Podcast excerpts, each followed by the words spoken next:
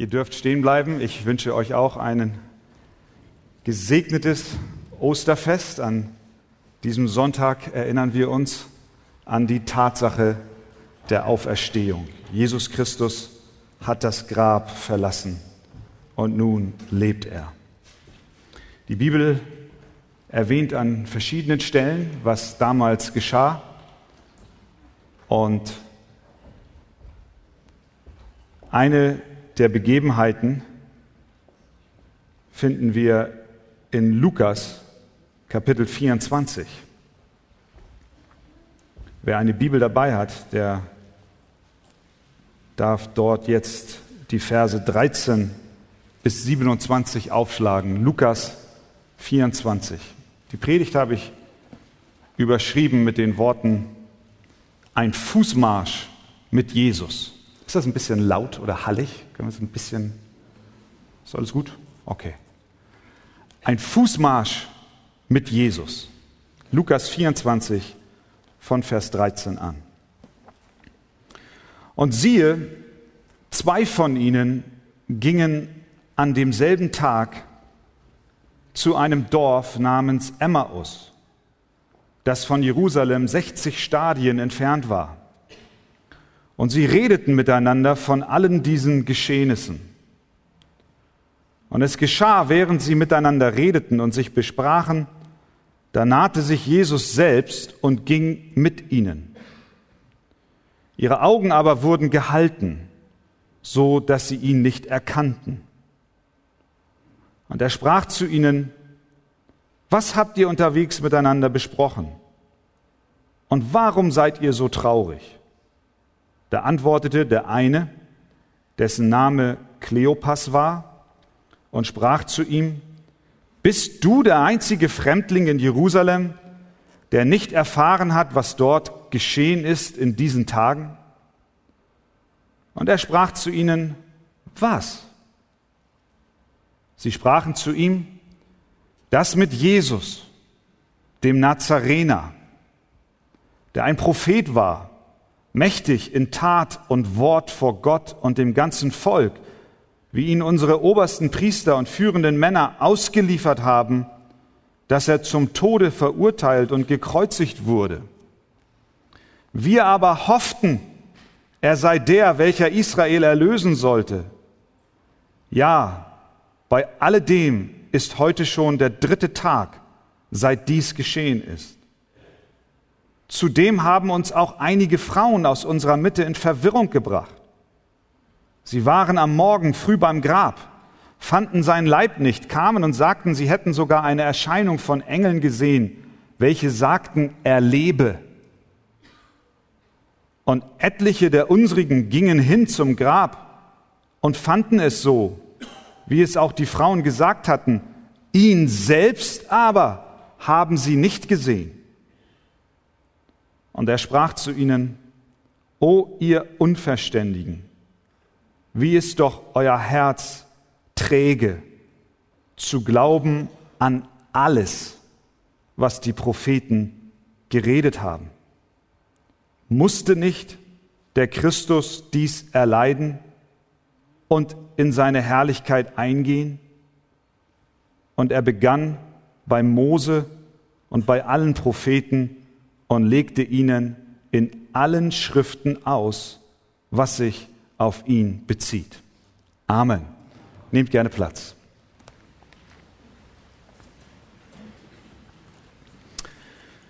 Es war Sonntagnachmittag, der erste Tag in der Woche. Am Freitag zuvor wurde Jesus auf einem Hügel vor den Toren Jerusalems gekreuzigt. Abends wurde sein Leichnam vom Kreuz genommen, man legte ihn in ein Grab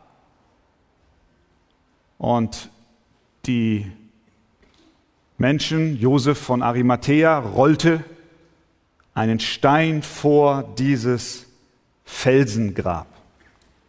Die Pharisäer und Schriftgelehrten hatten Sorge, dass jemand kommen könne von den Jüngern und den Leichnam Jesu stehlen könnte, um dann zu behaupten, er sei auferstanden. Also gingen sie zu den hohen Priestern und Schriftgelehrten und forderten, die hohen Priester und Schriftgelehrten gingen zu Pilatus und forderten von ihm römische Wachposten, die dann vor dem Grab aufgestellt wurden.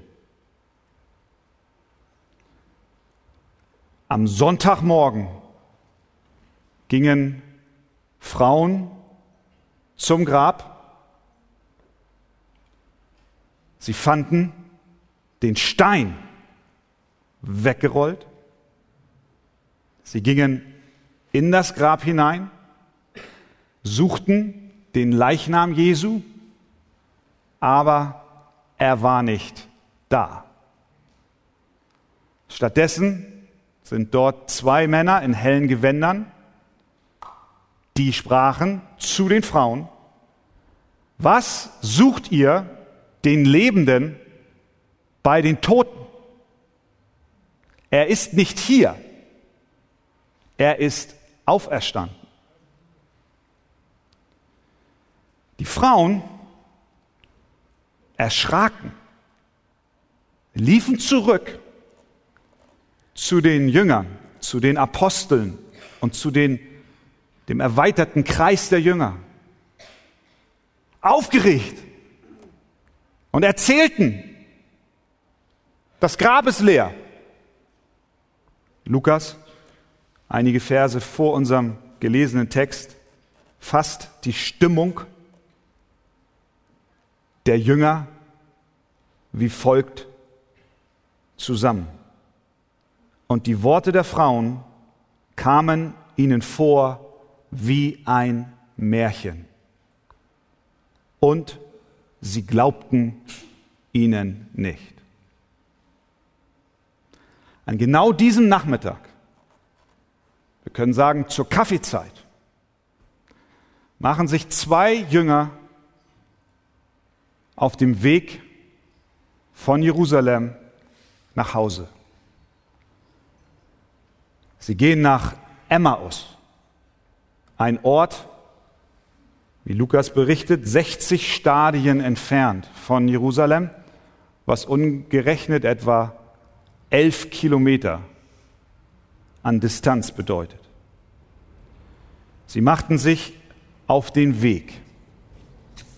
Sie waren in Jerusalem, sie haben alles mitbekommen, was dort geschah. Und sie waren in Gedanken, sie waren im Gespräch, sie tauschten aus. Und während sie dies taten, näherte sich ein Fremder. Sie kannten ihn nicht. Es war Jesus, der Auferstandene. Zunächst war er wie ein Fremder. So geht es vielen, auch heute. Sie feiern Ostern, aber Jesus ist ihnen nicht bekannt. Sie bezeichnen sich als Christen, aber sie kennen den Christus nicht. Jesus wurde, während er sie nach Emmaus begleitete, von einem Fremden zu einem Lehrer.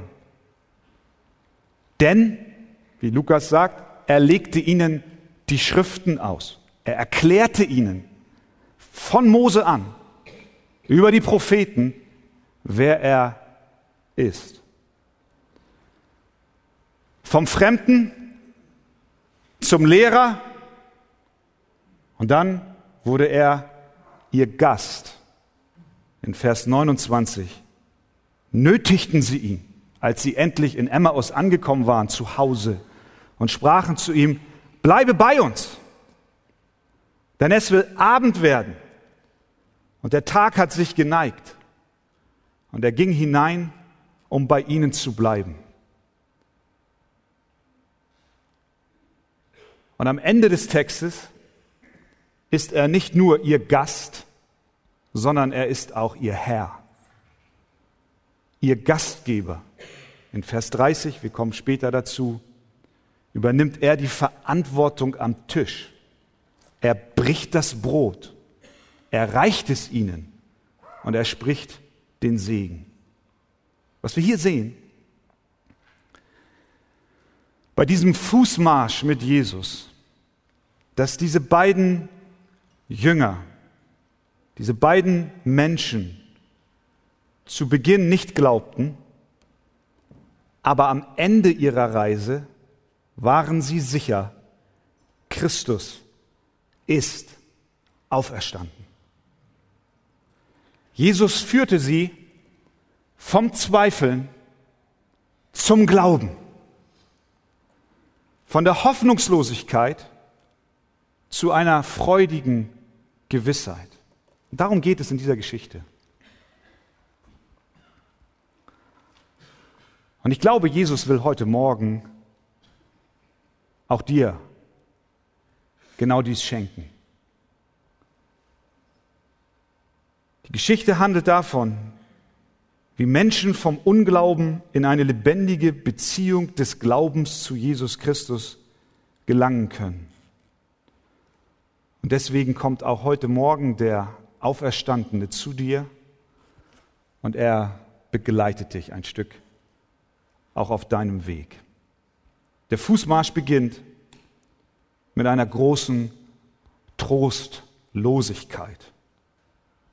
Das wird, das wird so deutlich hier in dem Text, wenn wir die Worte auf uns wirken lassen. Traurigkeit beherrscht die Szene.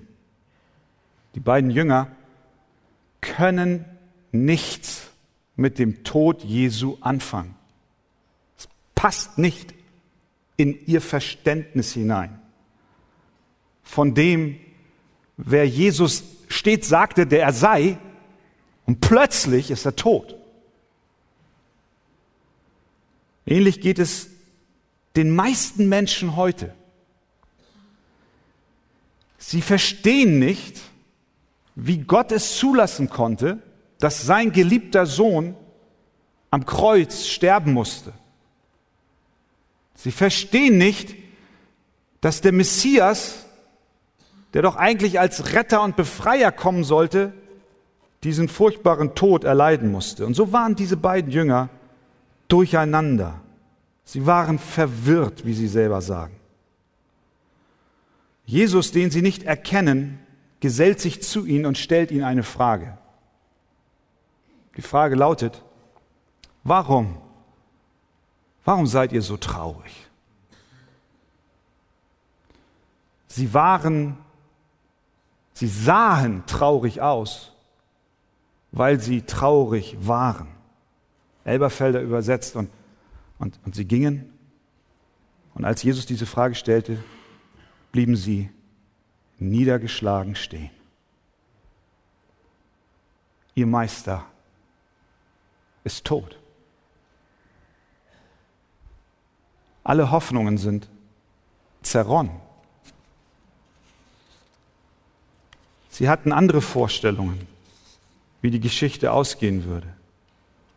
Sie sagten zu ihm, Vers 19, das mit Jesus, dem Nazarener, der ein Prophet war, mächtig in Tat und Wort vor Gott und dem ganzen Volk. Seinetwegen sind wir traurig. Und hören wir die Worte, ja, Jesus war ein Prophet, mächtig vor Gott und dem Volk. Aber sie haben nicht das ganze Bild von Jesus gezeichnet. Sie haben nicht erkannt, dass er nicht nur ein mächtiger Prophet war, sondern Sohn des lebendigen Gottes. Sie erkannten nicht, dass er der fleischgewordene Gott war, der gekommen war, um zu retten. Sie sagten, was sie sagten, in korrekter Weise, aber sie unterschätzten doch, wer er war. Ihre Hoffnungslosigkeit wird deutlicher in Vers 21. Wir aber hofften, wir hofften doch, er sei der, welcher Israel erlösen sollte. Dann berichten sie von den Frauen und dann sagen sie, die Frauen haben uns auch noch in Verwirrung gebracht. Und wir liefen zum Grab Und es stimmte, der Leichnam war nicht dort. Aber statt Hoffnung zu haben, dass er auferstanden ist, ist ihre Quintessenz ihn selbst. Vers 24. Aber haben wir nicht gesehen. Wo ist er denn? Die Worte, die sie wählen, beschreiben sehr exakt den Zustand ihrer Herzen. Sie hatten Schwierigkeiten zu glauben. Sie hatten Schwierigkeiten zu vertrauen. Wenn ich Jesus gewesen wäre, ich, ich hätte das nicht so lange ausgehalten. Ich wäre irgendwo, wo der Weg so einen kleinen Knick macht, hinter einem Baum hervorgesprungen und hätte gerufen, ich bin's. Und dann hätte ich noch ein paar Journalisten bestellt und dann die Gesichter fotografieren lassen. Jesus ist ganz anders. Merken wir das? Jesus geht viel weiser mit der Sache um. Mit Geduld und Geschick. Er wollte sie herausfordern. Er wollte, dass sie selbst formulieren, was sie gerade denken und empfinden und was sie gerade glauben. Er wollte, dass sie ihre Herzen offenbaren und nicht irgendetwas nachsprechen. Und während er darauf wartete, dass sie ihr Herz öffneten, war er schon dabei, die Ursache, den Grund ihrer Traurigkeit offenzulegen. Denn er antwortet in Vers 25, O ihr Unverständigen, wie ist doch euer Herz träge zu glauben an alles, was die Propheten geredet haben. Das ist der Grund eurer Traurigkeit. Ihr seid niedergeschlagen. Wisst ihr warum? Weil ihr schwer von Begriff seid.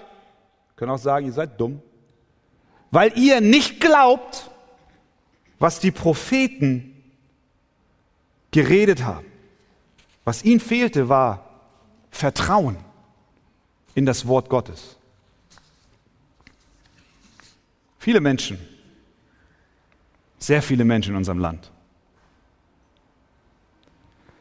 wurden konfirmiert, gingen in ihrer, bei ihrer Hochzeit in die Kirche, auch zu Weihnachten und auch zu Ostern heute. Aber ihr Herz hat es nicht ergriffen. Sie wissen nicht wirklich, worin das Evangelium besteht. Und Jesus geht bei und er öffnet ihnen nicht gleich die Augen, sondern er zeigt ihnen, warum sie so traurig sind. Die Ursache ihrer Traurigkeit und ihrer Niedergeschlagenheit lag darin, dass sie dem Wort Gottes nicht glaubten. Und ist es nicht so, auch in deinem Leben, mit dir, mit wiedergeborenen Christen ist es häufig nicht anders. Wie oft bist du niedergeschlagen? Wie oft bist du traurig? Wie oft bist du bedrückt? Wie viele schlaflose Nächte hattest du von Weihnachten bis heute? Zähl mal nach.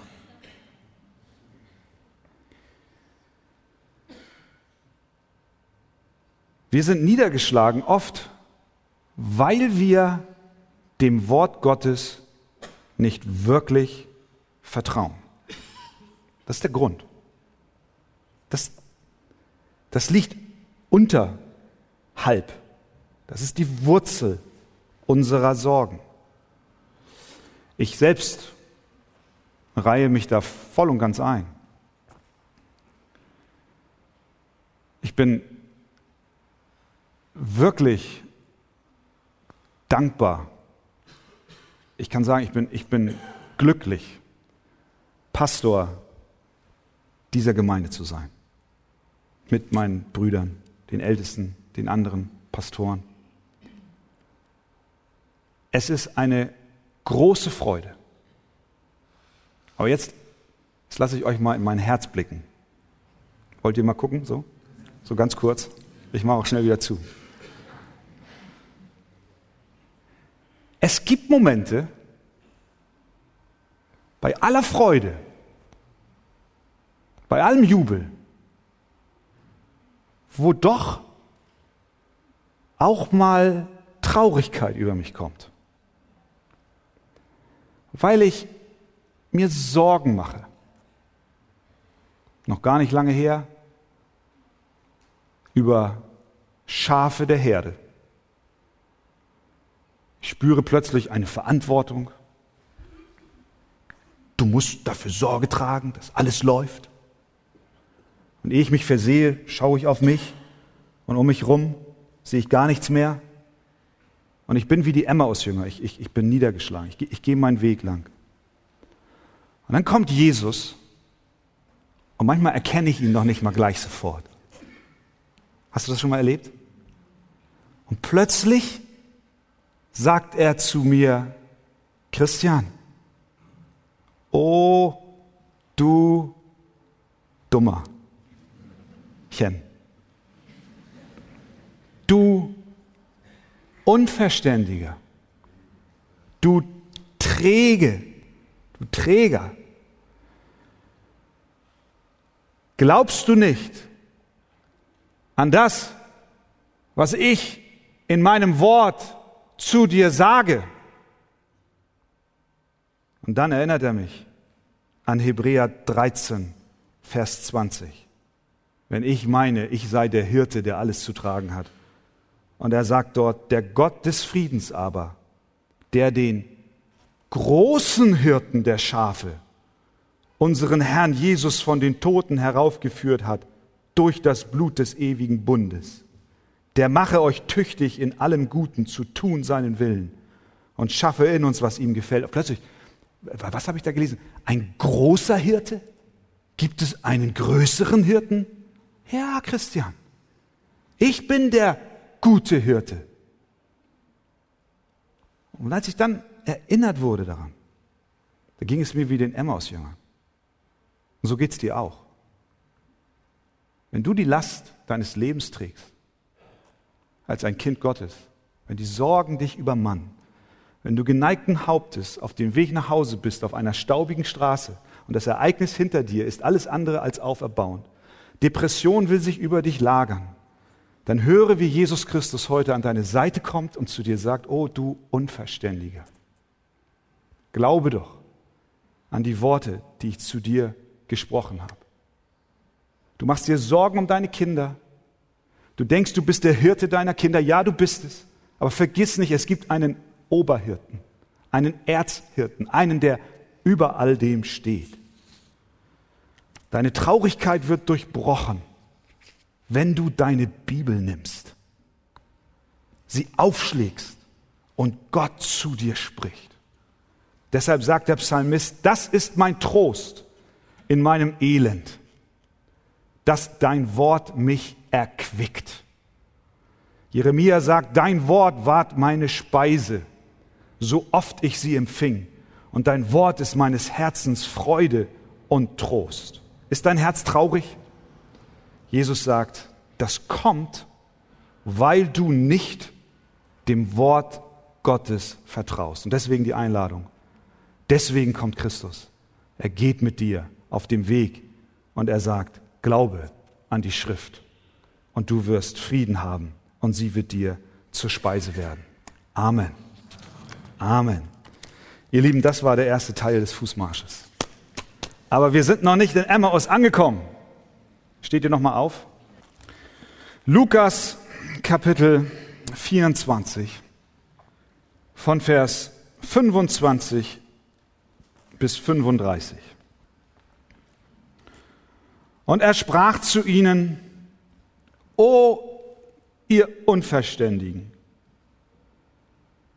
wie ist doch euer Herz träge zu glauben an alles, was die Propheten geredet haben. Musste nicht der Christus dies erleiden und in seine Herrlichkeit eingehen? Und er begann bei Mose und bei allen Propheten und legte ihnen in allen Schriften aus, was sich auf ihn bezieht.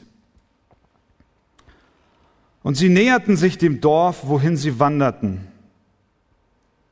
Und er gab sich den Anschein, als wollte er weitergehen. Und sie nötigten ihn und sprachen, bleibe bei uns, denn es will Abend werden und der Tag hat sich geneigt. Und er ging hinein, um bei ihnen zu bleiben. Und es geschah, als er mit ihnen zu Tisch saß, nahm er das Brot, sprach den Segen, brach es und gab es ihnen. Da wurden ihnen die Augen geöffnet und sie erkannten ihn. Und er verschwand vor ihnen.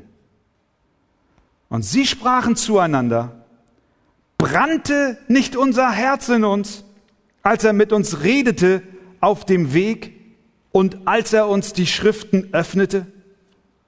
Und sie standen auf in derselben Stunde und kehrten nach Jerusalem zurück und fanden die Elf und ihre Gefährten versammelt. Die sprachen, der Herr ist wahrhaftig auferstanden und er ist dem Simon erschienen. Und sie selbst erzählten, was auf dem Weg geschehen war und wie er von ihnen am Brotbrechen erkannt worden war. Amen. Nehmt Platz. Die beiden Jünger auf dem Weg nach Emmaus waren verwirrt, durcheinander, niedergeschlagen und bedrückt. Sie verstanden nicht, warum Jesus Christus sterben musste. Auf ihrer Reise gesellte sich Jesus zu ihnen, gab sich aber noch nicht zu erkennen und er erklärte, warum sie so traurig sind, nämlich weil sie nicht dem Wort Gottes vertrauten. Und nun wird er vom Fremden zu ihrem Lehrer. Er gibt ihnen Unterricht. Was sich da jetzt bildet, ist ein kleiner Hauskreis. Eine Bibelstudiengruppe, ein Hauskreis on the road, könnte man auch sagen. Der Fußmarsch war elf Kilometer lang. Wir wissen nicht, an welchem Kilometerstein Jesus dazu kam, aber wir können davon ausgehen, dass es eine ganze lange Wegstrecke noch war, denn er musste ja Zeit haben, um ihnen all das aus den Schriften zu erklären. Vielleicht waren es einige Predigtlängen lang. Drei, vier, fünf, je nachdem, wie lang einer predigt. Und Vers 27, er begann bei Mose und bei allen Propheten und legte ihnen in allen Schriften aus, was sich auf ihn bezieht. Er erklärte ihnen, dass der Messias, der Sohn Gottes, kommen musste und dass Rettung durch das Leiden, durch den Tod und durch die Auferstehung des Sohnes Gottes zu ihnen kommt. Das hatten sie nicht verstanden. Das hat er ihnen erklärt. Und er fängt an bei Mose. Wir wissen nicht genau, an welchen Stellen er innegehalten hat. Aber was wir wissen ist, dass das ganze Buch, die Bibel, die Geschichte eines Mannes ist, nämlich Jesus Christus, der Retter und der Herr und der Heiland dieser Welt. Und er fängt an bei Mose. Wahrscheinlich hat er angefangen beim 1. Mose 3, Vers 15, das erste Evangelium. Nachdem der Sündenfall geschah, Adam und Eva aus dem Paradies vertrieben worden sind, spricht Gott und sagt, dass die Frau einen Samen bekommen wird, ein Nachkommen, der wird der Schlange den Kopf zertreten und die Schlange wird ihm in die Ferse stechen.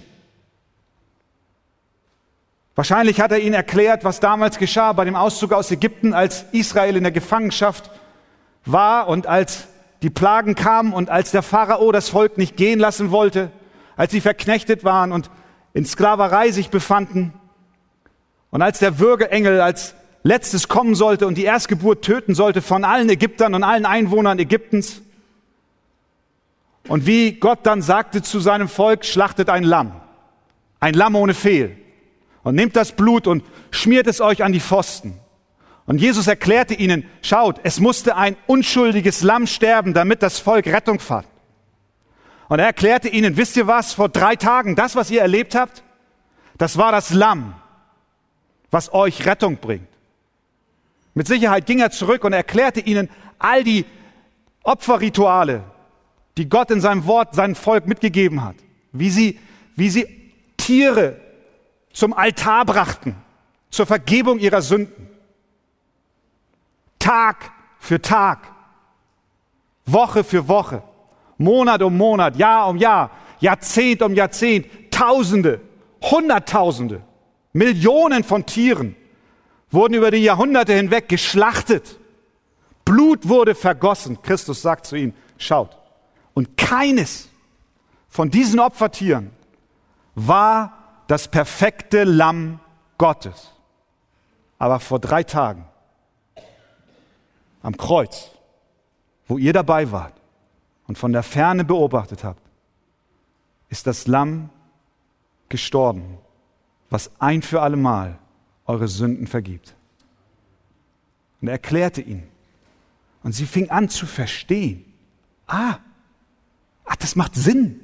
Plötzlich Plötzlich verstanden sie, warum der Messias sterben musste, weil Jesus beigegangen ist und ihnen das anhand der Schrift erklärt hat. Plötzlich kam es zusammen wie ein Puzzle. Ein 3D-Puzzle aus allen Perspektiven, was vorher ein chaotischer Haufen an Einzelteilen war, machte plötzlich Sinn und wurde ein Bild. Und Jesus erklärte ihnen und erinnerte sie daran, wie Jesaja sagte, dass er wie ein Schaf, das verstummt vor seinem Scherer, seinen Mund nicht auftat. Und sie sagten, ja, so war es. Er schwieg.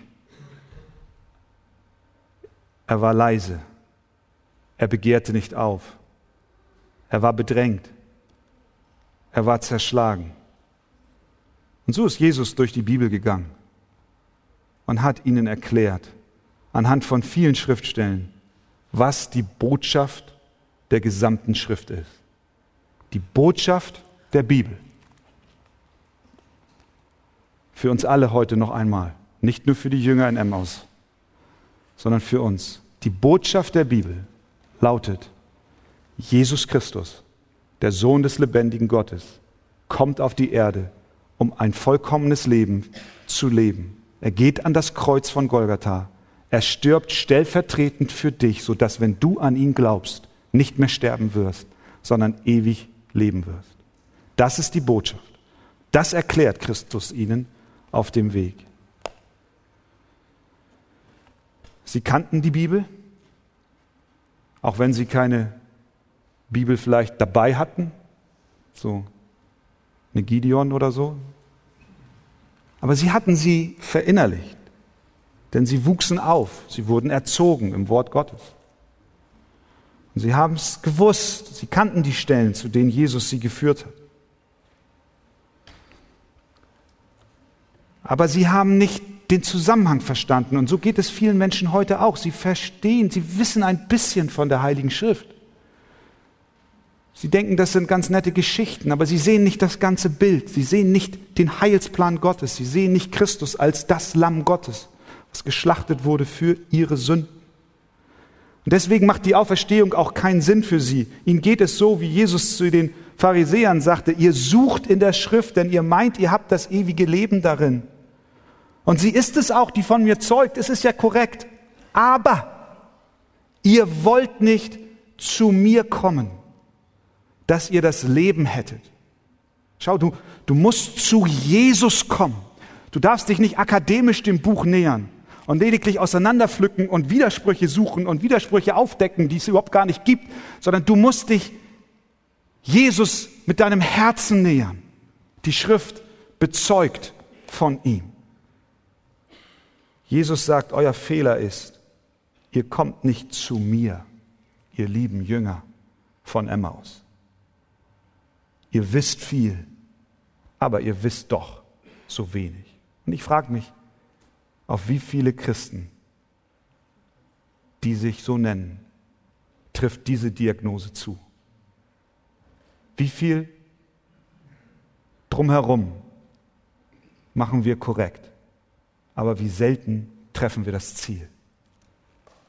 Es ist möglich, eine Bibel zu haben. Es ist möglich, hunderte Bibeln zu haben und doch die Botschaft nicht zu verstehen, nicht zu erkennen, dass die ganze Schrift auf Christus hinweist. Er ist ihre Botschaft. Es geht alles um Jesus. Es geht alles um Jesus. Um das, was er für dich getan hat. Deswegen lade ich dich ein, lies, lies die Bibel durch diese Brille, die Jesus hier den Emmaus-Jüngern aufsetzt.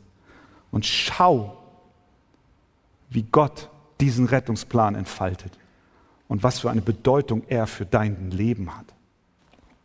Das Ergebnis wird sein, deine Verwirrung wird schwinden, deine Unkenntnis weicht, deine Hoffnungslosigkeit und Trauer flieht. Schau zu ihm, vertraue ihm und lerne das Evangelium kennen.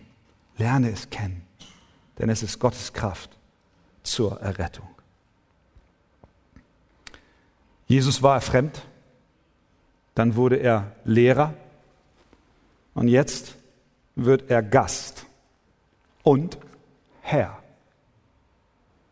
Sie waren am Ziel angekommen. Vers 28. Er gab sich den Anschein, als wollte er weitergehen. Er wollte sich nicht aufdrängen.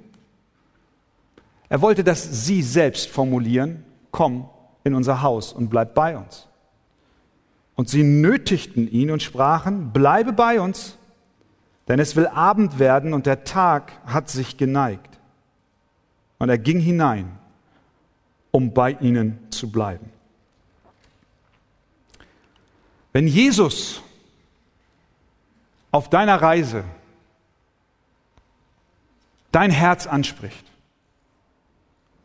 und das tat er, obwohl er sich selbst noch nicht zu erkennen gegeben hatte, brannte schon ihr Herz. Im Rückblick erkennen Sie das. Uns, unser Herz brannte schon, als er die Schriften öffnete. Wenn Jesus in deinem Leben, wenn das Wort Gottes Feuer macht, dann ist der Schritt nicht weit, dass du deine Herzenstür öffnest und sagst, Jesus, bitte, bitte, bleib bei mir. Geh nicht weiter. Manche Menschen kokeln ein bisschen vor sich hin. Die brennen nicht wirklich. Die finden es ganz nett, dass Jesus ein Stück weit mit ihnen geht. Die Straße ist staubig, es sind Felsen da, es sind Unwägbarkeiten da. Sie haben ja auch viel Schlimmes erlebt in der Vergangenheit. Schließlich ist ja Jesus gestorben. Und sie waren ja dabei und sind auch traurig und desillusioniert. Aber dann, wenn sie in eine bequemere Lebensphase hineinkommen, wenn sie zu Hause ankommen, und wenn sie die Couch schon sehen, den Fernseher und das kühle Bier, dann sagen sie, Jesus, du kannst weitergehen. Manche Menschen sagen, sie bräuchten Ruhe nach einer anstrengenden und kräftezehrenden Woche. Da ist Jesus am Feierabend nur lästig. Die Emmaus-Jünger hätten sicher so argumentieren können, denn ihre Woche war wirklich schwer, emotional belastend. Tod, Trauer, Ungewissheit. Sie hätten allen Grund gehabt zu sagen, lieber Fremder, geh du mal weiter. Aber nein, sie baten Jesus nicht nur als Gast zu bleiben, sie luden ihn nicht nur ein in ihr Herz, in ihr Haus, sondern sie gewährten ihm sogar, dass er der Hausherr ist. Denn was er dann tat, taten nur die Herren des Hauses. Er nahm das Brot, sprach den Segen, brach es und gab es ihm. Darum eine Bitte an dich heute Morgen. Konkrete Frage. Hast du Jesus schon in dein Herz hineingelassen? Hast du schon geglaubt, ihm vertraut, ihn um Vergebung deiner Sünden gebeten? Hast du deine Herzenstür geöffnet? Wenn nicht, dann mach doch heute Morgen deine Tür auf und lade ihn ein, in deinem Herzen Wohnung zu machen. Und als er das Brot brach, den Segen sprach und es ihnen gab, da war die Stunde gekommen. Da wurden ihnen die Augen geöffnet und sie erkannten ihn. Könnt ihr euch vorstellen, was das für ein Augenblick sein muss? Diese Verzweiflung, Trauer und Hoffnungslosigkeit. Und plötzlich erkennen sie, Jesus Christus ist auferstanden. Er erlebt.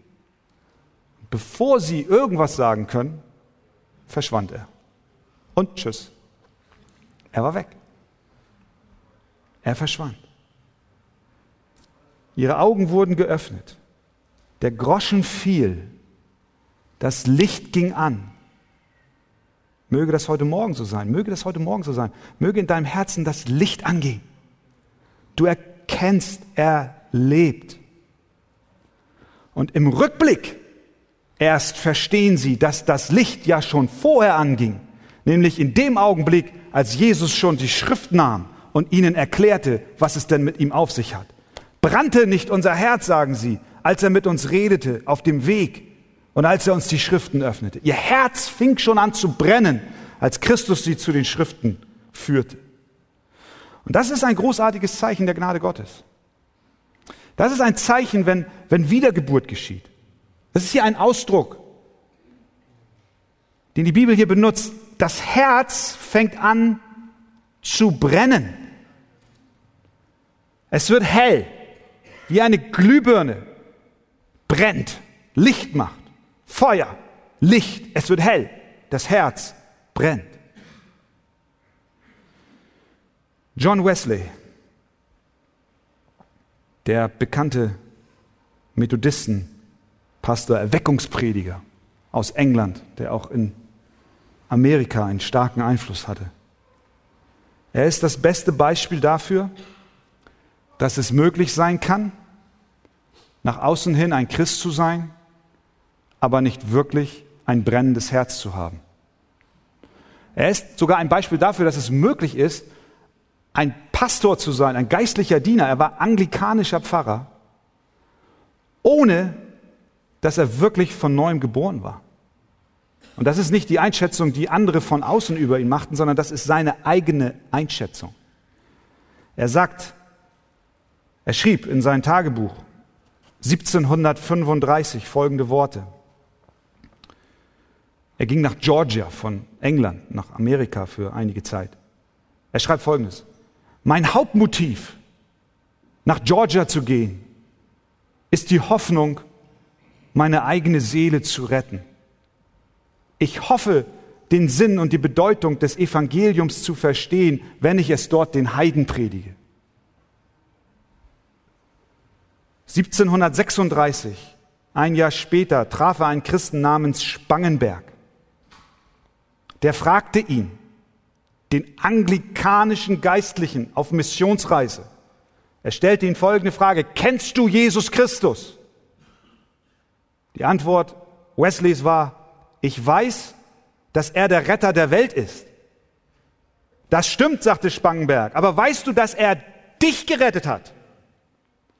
Antwort von Wesley, ich hoffe, dass er starb, um mich zu retten. Spangenberg, glaubst du es persönlich? Wesley, ja. Später sagte er dann, ich fürchte, mein damaliges Bekenntnis war hohl und leer. 24. Mai 1738. An dem Abend, schreibt er, ging ich sehr widerwillig zu einer Versammlung in die Aldersgate Street in London. Dort las jemand aus dem Vorwort Martin Luthers zum Römerbrief. Es war etwa Viertel vor neun abends. Luther in seinem Text beschrieb die Veränderung, die Gott im Herzen durch den Glauben bewirkt. Und da fühlte ich, wie mein Herz zu brennen begann. Ich spürte, wie ich Jesus Christus vertraute. Christus allein für meine Rettung. Und ich bekam eine Sicherheit, dass er meine Sünden weggenommen hat, sogar meine, und mich von dem Gesetz der Sünde und des Todes rettete. Am nächsten Morgen schrieb Wesley, als ich erwachte, war Jesus der Herr in meinem Herzen und in meinem Mund. Und dieser Mann hat Hunderttausende, können wir fast sagen, zu Christus geführt. Es brannte in seinem Herzen. Brennt es? Brennt es in deinem Herzen? Es mag nicht bei allen so dramatisch sein, wenn es Licht wird. Aber wenn es brennt, dann ist es gewöhnlich das Zeichen, dass Licht angegangen ist. Du hast begonnen zu sehen, dass Jesus für dich alles ist. Brennt dein Herz für Jesus. Und das Ende der Geschichte mündet in einer wunderbaren Feier. Als die beiden erkannten, dass dieser Mann Jesus war, da ging die Sonne bereits unter. Und sie standen auf, heißt es dann in Vers 33, zu derselben Stunde. Sie kehrten zurück nach Jerusalem und fanden die elf versammelt, die bei ihnen waren. Es war dunkel. Ihr wisst, dass es damals keine Straßenlaternen gab. Herr, bleibe bei uns, denn es will Abend werden und der Tag hat sich geneigt. Und die beiden machen sich noch abends auf und gehen die ganze Strecke wieder zurück. Nichts mit Feierabend. Und kannst du dir vorstellen, wie die Unterhaltung war? Ich habe keine Ahnung, was sie gesagt haben, aber wahrscheinlich haben sie sich wieder mächtig ausgetauscht. Vielleicht haben sie sich auch gestritten, wer als erstes wohl den anderen Jüngern sagt, dass er auferstanden war, denn sie hatten ja eine Exklusivnachricht. Der Auferstandene war ihnen begegnet. Sie näherten sich dem, dem, dem Ort, wo, sich, wo sich die anderen Jünger versammelten. Das Herz schlug. Habt ihr mal eine gute Nachricht übermitteln dürfen? Dann wisst ihr, wie sich das anfühlt. Die waren aufgeregt, gehen die Treppen hoch, sprechen sich noch mal kurz ab, wie sie die Dramaturgie am besten hinkriegen, hören aus dem Raum Musik, Freude, ein Fest und wundern sich, machen die Tür auf.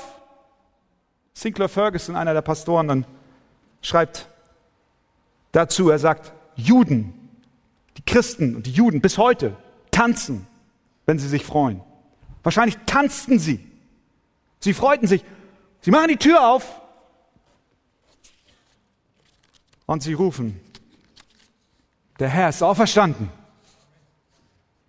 Und was passiert? Einer von denen, die sich da freuen, dreht sich um und, und, und lächelt ihn an und sagt, wir wissen, habt ihr nichts Neues zu berichten?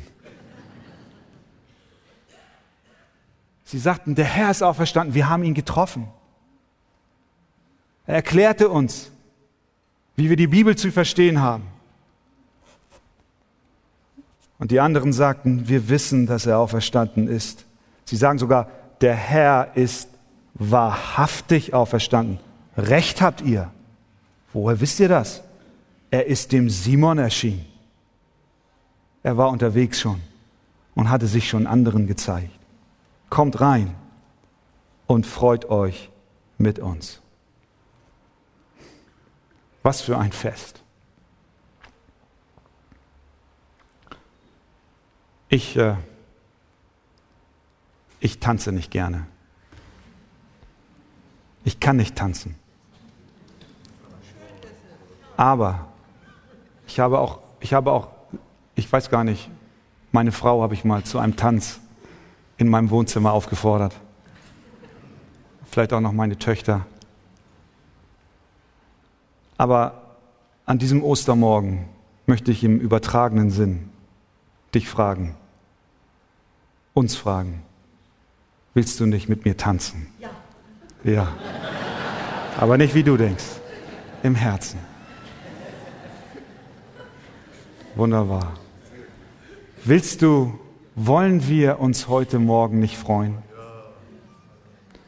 Christus ist auferstanden. Er lebt. Und weil er lebt, lebe ich mit ihm. Und das in Ewigkeit.